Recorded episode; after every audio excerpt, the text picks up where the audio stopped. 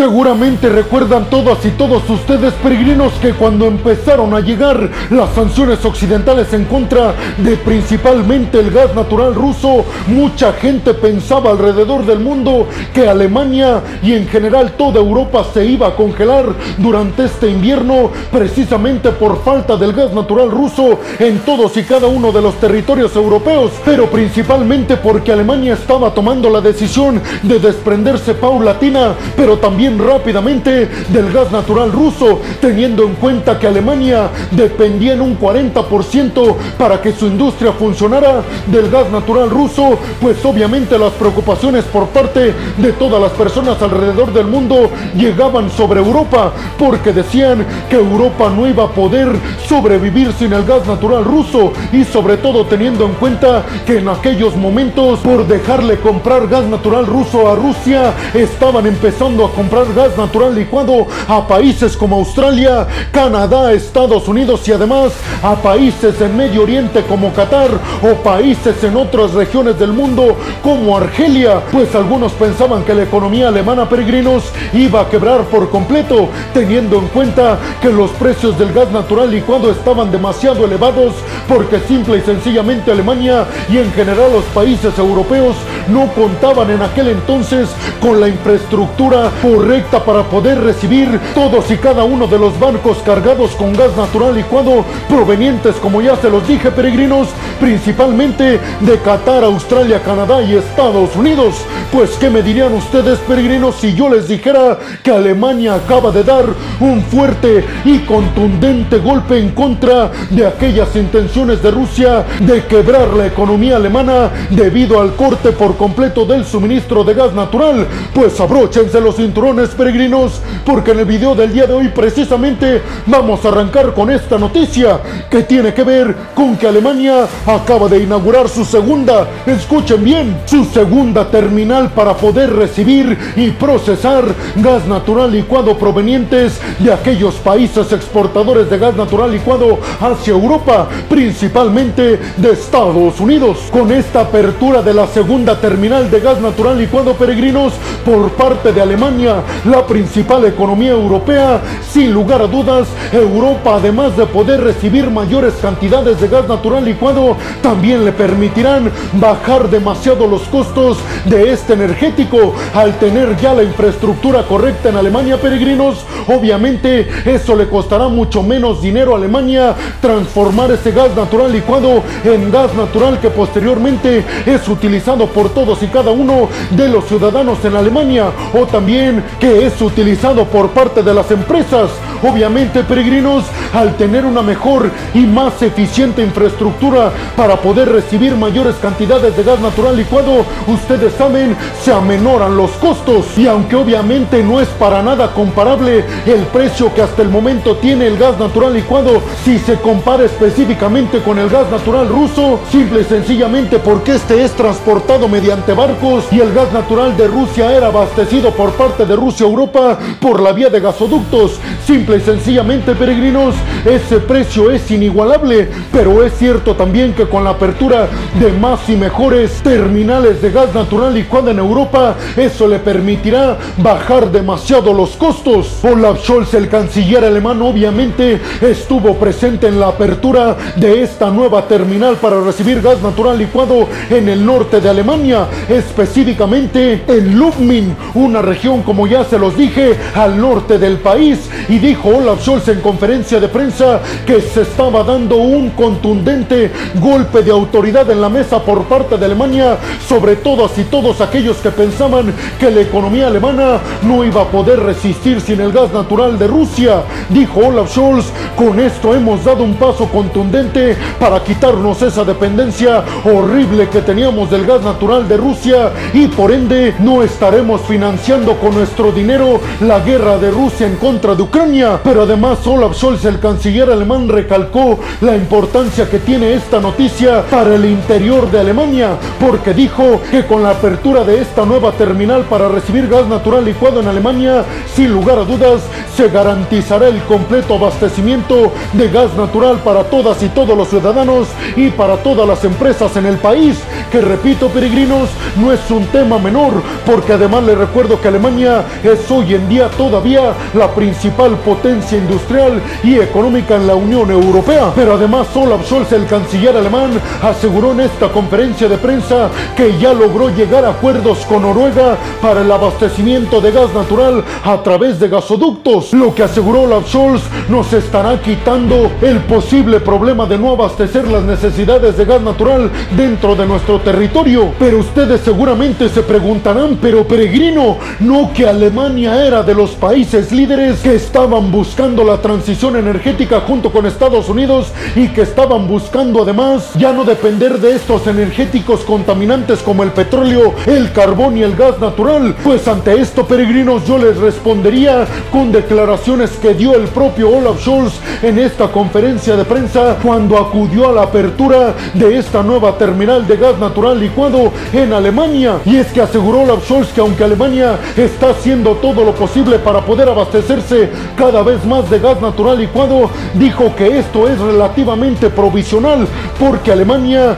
no durará mucho dependiendo del gas natural licuado porque aseguró que en los próximos años, no más tardar del 2035, Alemania ya estará casi en una transición energética completa de los energéticos mucho más contaminantes a energías más limpias y renovables. Pero déjeme su opinión en la zona de los comentarios. Bienvenidos a un nuevo video de geopolítica en el cual, como ustedes ya saben, les voy a platicar lo más importante que ha acontecido a niveles diplomáticos y geopolíticos alrededor de todo el mundo. Y vámonos rápidamente con la segunda noticia del día de hoy, peregrinos, que tiene que ver con el bloque de la OTAN y también con el bloque de la Unión Europea. Y es que el presidente o secretario general del bloque de la OTAN, Jan Stoltenberg, se reunió con los dos más altos representantes de la diplomacia europea, es decir, con la presidenta de la Comisión Europea, Ursula von der Leyen, y con el presidente de Asuntos Exteriores del bloque europeo, como lo es Josep Borrell. En esta reunión abordaron la necesidad de aumentar la cooperación militar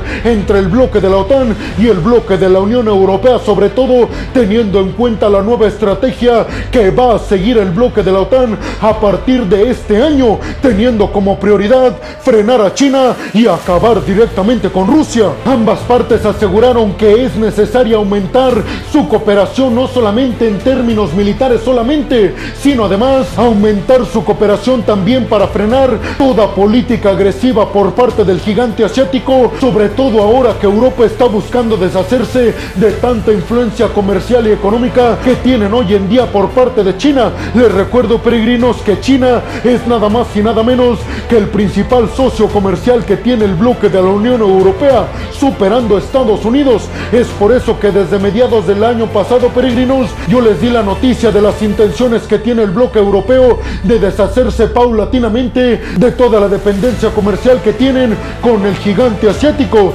sobre todo porque Europa y el bloque de la OTAN están intuyendo que en el futuro podría darse el mismo escenario que hoy se está dando entre Rusia y Ucrania, pero en el futuro entre China y Taiwán, y dicen sería demasiado peligroso depender tanto de un país que estaría invadiendo a uno de nuestros socios, es decir, a la isla taiwanesa. Ya en el 2016, peregrinos, se firmó el primer acuerdo entre el bloque de la Unión Europea y el bloque de la OTAN para aumentar la cooperación militar, pero dado el contexto que se está dando en estos momentos, en el que en el futuro China podría estar invadiendo la isla de Taiwán y en el que en estos momentos Rusia continúa una guerra en contra de Ucrania, pues dicen Ursula von der Leyen, Josep Borrell y Jan Stoltenberg que se necesita aumentar todavía más la cooperación militar para asegurar que los socios europeos que están dentro del bloque de la OTAN nunca sean agredidos por parte de Rusia o inclusive del gigante asiático. Específicamente hablaron los dos bloques de aumentar obviamente la cooperación militar, pero además cooperación en ámbitos tecnológicos, cambio climático y seguridad, que dijeron tiene que ver específicamente con que más tropas del bloque de la OTAN se sitúen en el este de Europa, es decir, en los países cercanos a Rusia. Pero ustedes qué piensan, peregrinos? Déjenme su opinión en la zona de los comentarios. Y vámonos rápidamente con la tercera noticia del día de hoy, peregrinos, que tiene que ver con una noticia que viene desde adentro de Rusia. Y es que yo ya les he mencionado, peregrinos, que desde Rusia se está asegurando que mucha gente no está tan de acuerdo con la ideología impuesta desde Vladimir Putin. Pues esta noticia tiene que ver específicamente, peregrinos, con el hecho de que la gente cercana al Kremlin y a Vladimir Vladimir Putin ya están preparando las próximas elecciones que se llevarán a cabo en el 2024, pero que empezarán con la campaña política en el mes de diciembre de este 2023. Específicamente medios oficialistas rusos como RT dicen que el discurso de la campaña política de Vladimir Putin para las próximas elecciones se va a basar en el discurso de buscar una unidad dentro de Rusia, sobre todo teniendo como principal enemigo para aumentar la unidad dentro de Rusia a Estados Unidos y por supuesto al papel estadounidense apoyando Ucrania en contra de las tropas rusas. Dicen los medios oficialistas rusos que Vladimir Putin y su gente cercana va a basar su campaña entonces en que con Vladimir Putin se llegará a una unidad rusa nunca antes vista y que además se acabará por completo con la posible interferencia de Estados Unidos no solamente en Rusia, sino también en Ucrania. Recordemos peregrinos que Vladimir Putin lleva en el poder desde el año 2000, acabando desde entonces con todos los organismos democráticos que se habían logrado en Rusia, esto para lograr permanecer en el poder durante tantos años. Y dicen desde Occidente no se espera que en estas elecciones se lleve a cabo algo distinto, se espera que Vladimir Putin siga manteniéndose en el poder y siga fomentando el que Rusia tenga una autocracia y no una democracia. Pero ustedes qué piensan, peregrinos? Déjenme su opinión en la zona de los comentarios. Y vámonos rápidamente con la cuarta noticia del día de hoy, peregrinos, que tiene que ver con una sanción económica que está imponiendo el bloque de la Unión Europea en contra de Meta, la empresa de Mark Zuckerberg. Específicamente el bloque de la Unión Europea multó a la empresa Meta de Estados Unidos con 390 millones de euros. Esto porque dicen desde el bloque europeo, Meta no ha respetado y no ha cuidado los datos de sus usuarios europeos. Hay que recordar, peregrinos, que Irlanda ya había multado a Meta con 600 millones de euros. Por la misma razón, ante esto, Mark Zuckerberg dijo que lamentaba muchísimo el que se le haya impuesto esta multa, diciendo que esto daña muchísimo la relación del bloque europeo con la empresa Meta, que recordemos, peregrinos, es la dueña de Facebook, Instagram, WhatsApp y un montón de redes sociales que se usan en el bloque de la Unión Europea. Pero ustedes qué piensan, peregrinos? ¿Creen realmente que Meta no cuide los datos de sus usuarios? Déjenme su opinión en la zona de los comentarios. Y vámonos rápidamente con la quinta noticia del día de hoy, peregrinos, que viene desde Polonia y desde sus relaciones con el bloque de la Unión Europea. Y es que desde Polonia se acaba de aprobar una enmienda a la política muy controversial judicial en Polonia que tenía como prioridad, dicen desde el bloque de la Unión Europea, acabar con las instancias independientes al gobierno polaco. Dicen desde el bloque de la Unión Europea que sin esta enmienda prácticamente la democracia en Polonia se estaba viendo demasiado afectada. Europa lanzó la advertencia a Polonia que si no se llevaba a cabo una enmienda a esta controvertida ley judicial, entonces iban a empezar a llegar las sanciones económicas a Polonia por parte de Bruselas. Por su parte, el gobierno polaco encabezado por Andrzej Duda dijo que con esta enmienda se garantizará de manera absoluta el cumplimiento con lo que le están pidiendo desde Bruselas y dijo que su intención jamás ha sido atentar contra las instancias democráticas y sobre todo independientes de su gobierno en Polonia. Pero ustedes qué piensan, peregrinos? Déjenme su opinión en la zona de los comentarios. Y vámonos rápidamente con la sexta y última noticia del día de hoy, peregrinos, que viene desde Israel. Y es que miles de israelíes se han manifestado en contra del gobierno encabezado por Netanyahu. Alrededor de 70 mil personas se manifestaron en contra del gobierno ultraderechista encabezado por Netanyahu. Esto porque la gente en Israel interpreta que se está poniendo en riesgo la democracia en su territorio y están pidiendo la intervención internacional para que Netanyahu deje de intentar atentar contra las instancias independientes del gobierno y contra aquellos organismos que garantizan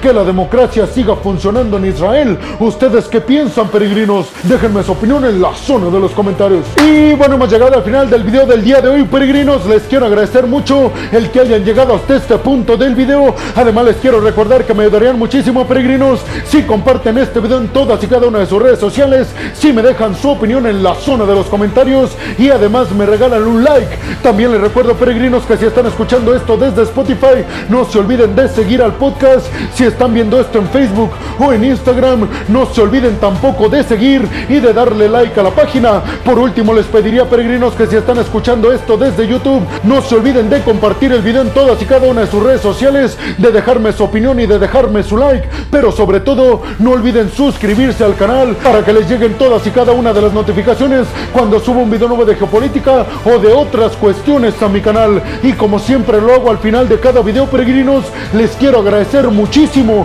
porque sin ustedes peregrinos prácticamente este proyecto sería imposible. Así que muchas, pero muchas gracias peregrinos. Sin más por el momento nos vemos en el siguiente video de geopolítica. Hasta la próxima.